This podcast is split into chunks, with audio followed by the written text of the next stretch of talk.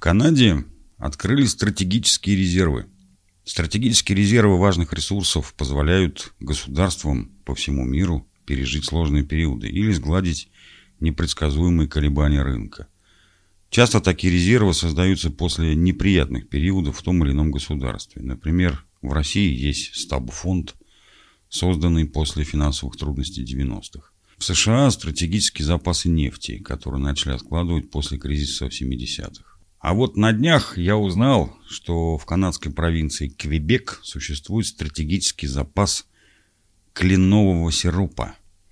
И узнал я об этом, потому что на этой неделе примерно половину этих резервов было решено пустить в открытую продажу. Что? Вот так одним махом взять и разбазарить половину стратегических запасов? Как можно было такое допустить? Ну, давайте разбираться. Кленовый сироп не слишком-то популярен в Европе. Но в Северной Америке им очень любят поливать. Блины, которые панкейки, вафли, гренки и так далее. С виду он немного похож на мед. Густой, красивого янтарного цвета. И он тоже очень сладкий.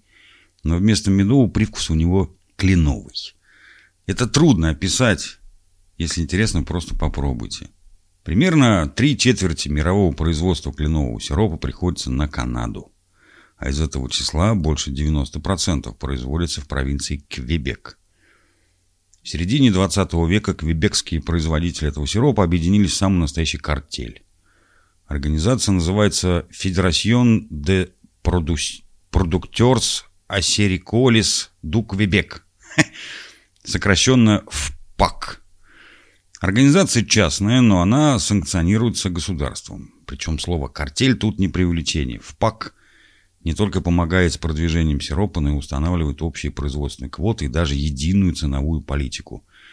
Не зря их называют ОПЕК кленового сиропа. Так вот, именно они и решили организовать себе стратегический запас кленового сиропа, чтобы иметь возможность поддерживать поставки в неурожайные года и защититься от колебаний рынка. Он носит громкое название «Всемирный стратегический резерв кленового сиропа» и физически расположен в нескольких хранилищах в разных частях провинции. Кстати, один баррель сиропа стоит примерно 1200 долларов, то есть в 15-30 раз дороже, чем баррель нефти. Ага, любопытный факт. Где-то 10 лет назад из одного из таких хранилищ было украдено больше 9,5 тысяч баррелей сиропа. На протяжении нескольких месяцев жулики, работавшие на складе, откачивали драгоценную жидкость и вывозили ее, продавая дистрибуторам как официальную. Всего украденный сироп оценивается в 18 миллионов канадских долларов. По сегодняшнему курсу это 14 миллионов долларов. Американских.